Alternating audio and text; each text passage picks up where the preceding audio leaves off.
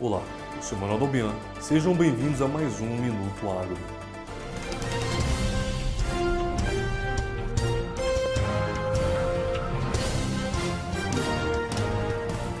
O clima segue favorecendo o andamento dos trabalhos no campo em algumas regiões do Brasil. A previsão do tempo ressalta precipitações, principalmente na região centro-oeste e sudeste do Brasil.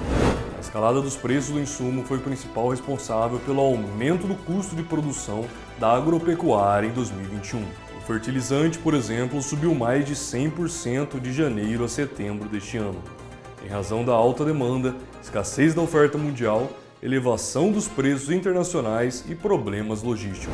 O Uruguai poderá exportar carne bovina e ovina, com ou sem osso, e subprodutos para a região administrativa especial de Macau, na China. A informação foi publicada pelo Ministério da Agricultura e Pesca do país nesta sexta-feira. Em nota, o governo uruguaio disse que a Embaixada da República da China informou que a autoridade de Macau aceitaram o modelo e certificado de saúde animal proposto pelo gabinete uruguaio.